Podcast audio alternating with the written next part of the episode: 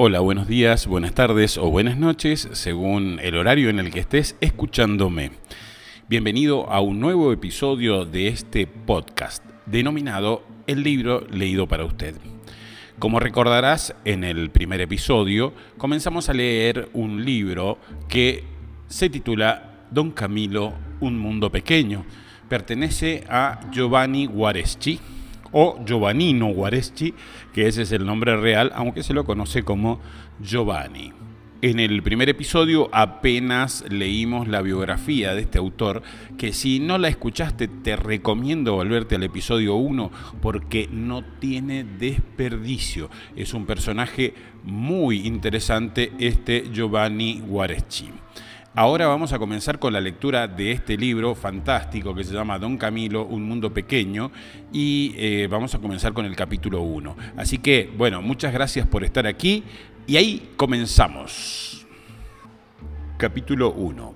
Aquí, con tres historias y una referencia, se explica el mundo de Un Mundo Pequeño, de joven yo trabajaba de cronista en un diario y daba vueltas en bicicleta todo el día en busca de sucesos que contar. Después conocí a una muchacha y entonces pasaba los días pensando cómo se habría comportado esa muchacha si yo me hubiera vuelto el emperador de México o si me muriese. De noche llenaba mis carillas inventando sucesos y esos gustaban bastante a la gente porque eran mucho más verosímiles que los verdaderos. En mi vocabulario tendré más o menos 200 palabras y son las mismas que empleaba para relatar la aventura del viejo atropellado por un ciclista y del ama que se había rebanado la yema de un dedo pelando papas. Así que nada de literatura o de cualquier otra mercadería semejante. En este libro soy ese cronista de diario y me limito a referir hechos de crónica cosas inventadas y por lo tanto tan verosímiles que me ha ocurrido un montón de veces escribir una historia y a los dos meses verla repetirse en la realidad. En lo que no hay nada de extraordinario, es una simple cuestión de razonamiento. Uno considera el tiempo, la estación, la moda y el momento psicológico y concluye que, siendo así las cosas, en un ambiente X puede suceder tal o cual acontecimiento. Estas historias pues viven en un determinado clima y en un determinado ambiente. El clima político italiano de diciembre de 1946 a diciembre de 1947. La historia, en suma, de un año de política.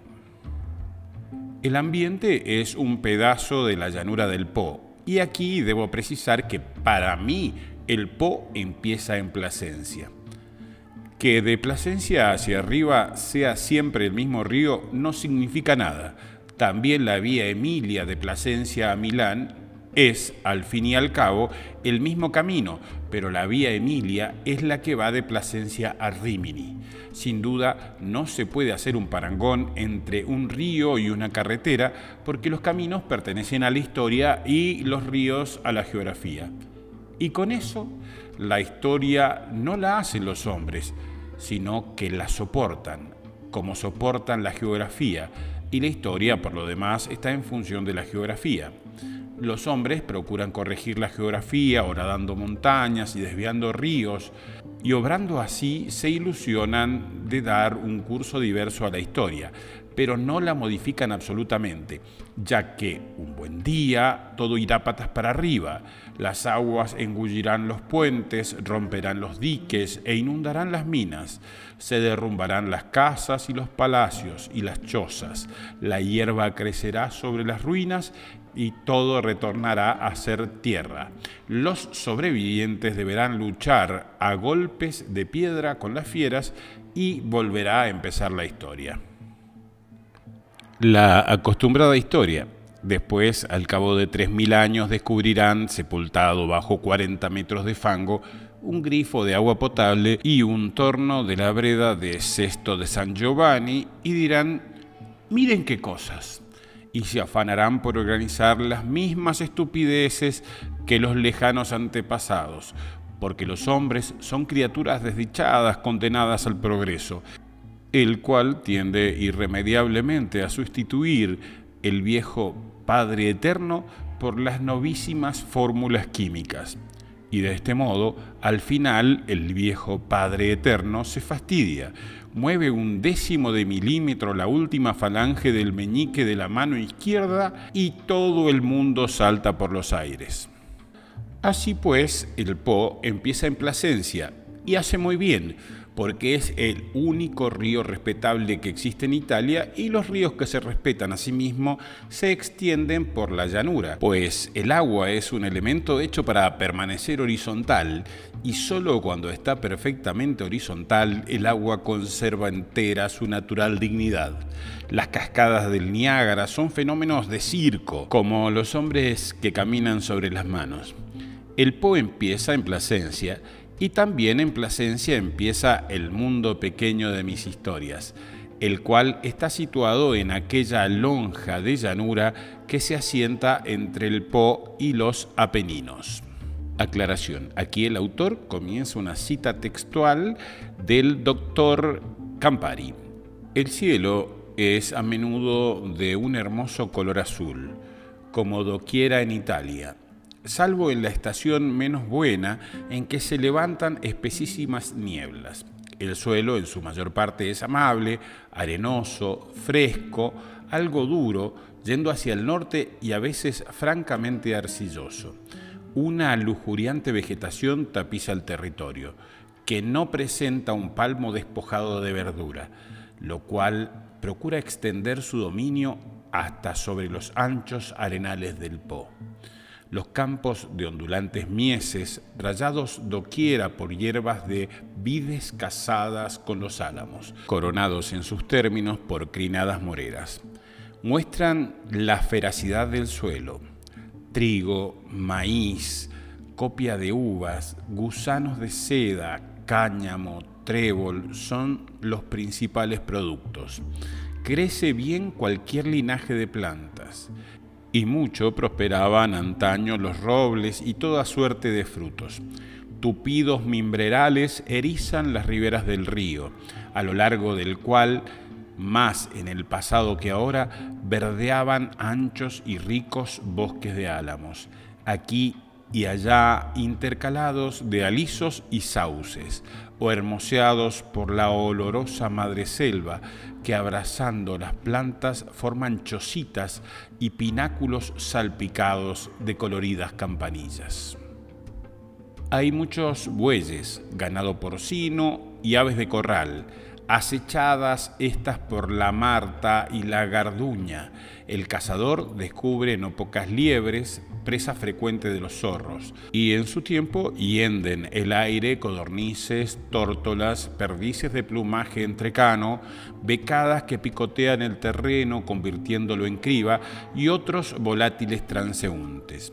Sueles ver en el espacio bandadas de estorninos y ánades, que en el invierno se extienden sobre el Po. La gaviota blanquecina centellea atenta sobre sus alas, luego se precipita y atrapa el pez. Entre los juncos se esconde el multicolor alción, la canastita, la polla de agua y la astuta fúlica sobre el río oyes pinzones, divisas garzas reales, chorlitos, aves frías y otras aves ribereñas, rapaces halcones y gigantescos cernícalos, terror de las cluecas, nocturnos, mochuelos y silenciosos búhos. Algunas veces fueron admiradas y cazadas aves mayores, traídas por los vientos de extrañas regiones, por encima del Po y aquén de los Alpes. En aquella cuenca te punzan los mosquitos, pero en las luminosas noches del estío el hechicero ruiseñor acompaña con su canto suavísimo la divina armonía del universo, lamentando quizá que otra semejante no venga a endulzar los libres corazones de los hombres.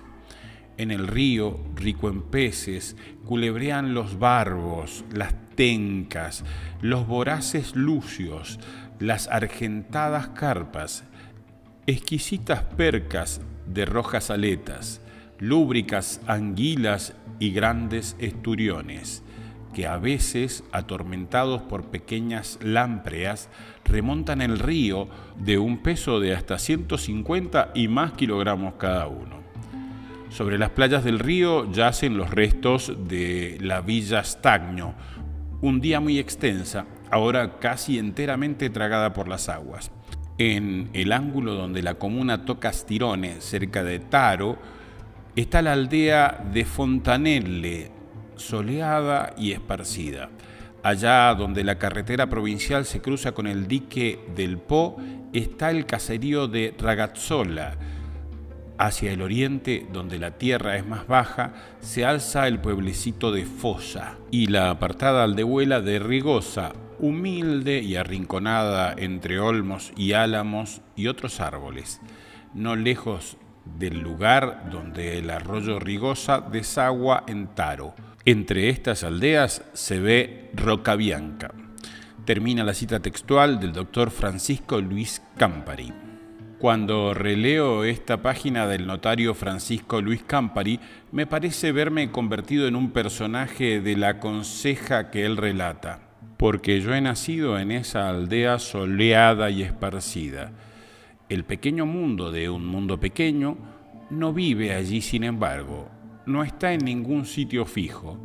El pueblo de un mundo pequeño es un puntito negro que se mueve con sus pepones y sus flacos a lo largo del río, en aquella lonja de tierra que se halla entre el Po y los Apeninos. Pero este es el clima, el paisaje es este, y en un pueblo como este basta pararse en el camino y mirar una casa campesina ahogada entre el maíz y el cáñamo, y enseguida nace una historia.